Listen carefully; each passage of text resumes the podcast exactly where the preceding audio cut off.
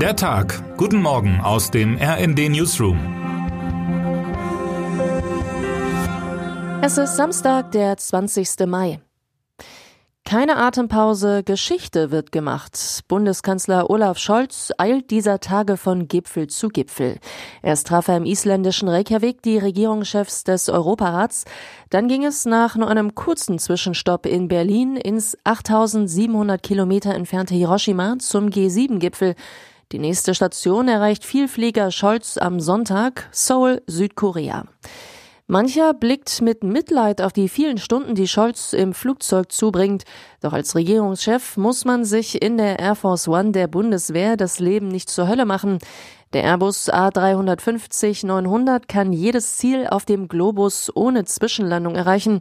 Der Kanzler kann, wann immer er will, den Mitreisenden alles Gute wünschen und sich in eine bequeme Schlafkabine zurückziehen. Scholz hat diesmal erstmals auf einem Langstreckenflug der Air Force One seine Ehefrau Britta Ernst an seiner Seite. Der Stimmung an Bord scheint das gut zu tun. Gut gelaunt meldete sich der Kanzler grauer Pullover Jeans während des Flugs zum traditionellen Hintergrundgespräch mit Journalisten. Er ist gut drauf, erzählt der mitreisende R&D Wirtschaftschef Andreas Niesmann. Im Grunde ist der Airbus kein schlechter Ort für einen Kanzler. Über den Wolken, das war auch bei Angela Merkel spürbar, finden die Regierenden oft auf eigentümliche Weise zu sich selbst.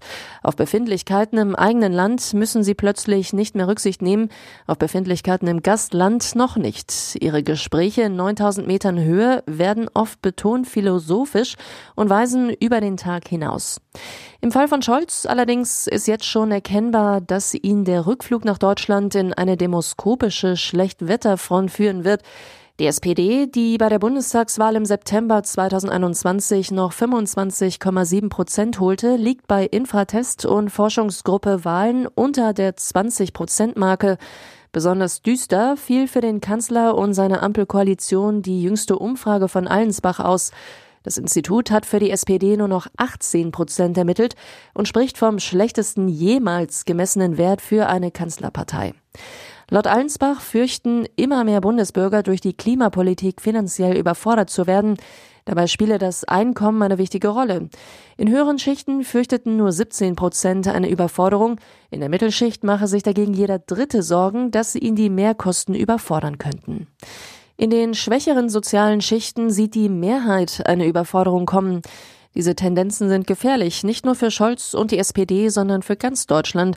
Wenn sich in großen Gruppen moderner Gesellschaften ein Gefühl des Abgehängtseins breit macht, wächst, schöne Grüße aus den USA, der Rechtspopulismus.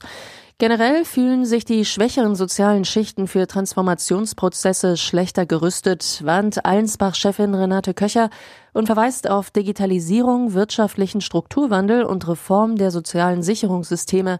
Ihrem Warnhinweis gab sie eine hübsche Überschrift Lost in Transformation. Termine des Tages. Von heute an können in Deutschland lebende Türkinnen und Türken an der Stichwahl für den Präsidenten ihres Landes teilnehmen. In der Türkei fällt die Entscheidung am 28. Mai.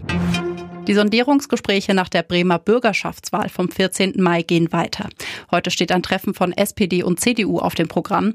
Bürgermeister Andreas Bovenschulte hatte nach seinem Wahlsieg offen gelassen, ob er die bisherige Koalition mit Grünen und Linkspartei fortsetzt. Wer heute wichtig wird. Ein Mann kämpft für sein Land. Der ukrainische Präsident Volodymyr Zelensky, der in den vergangenen Wochen unter anderem Deutschland, Großbritannien und Frankreich besucht hat, plant für heute den ultimativen Aufschlag. Er kommt als Gast zum G7-Treffen nach Japan. Unklar ist, ob er per Video zugeschaltet wird oder als Überraschungsgast persönlich teilnimmt.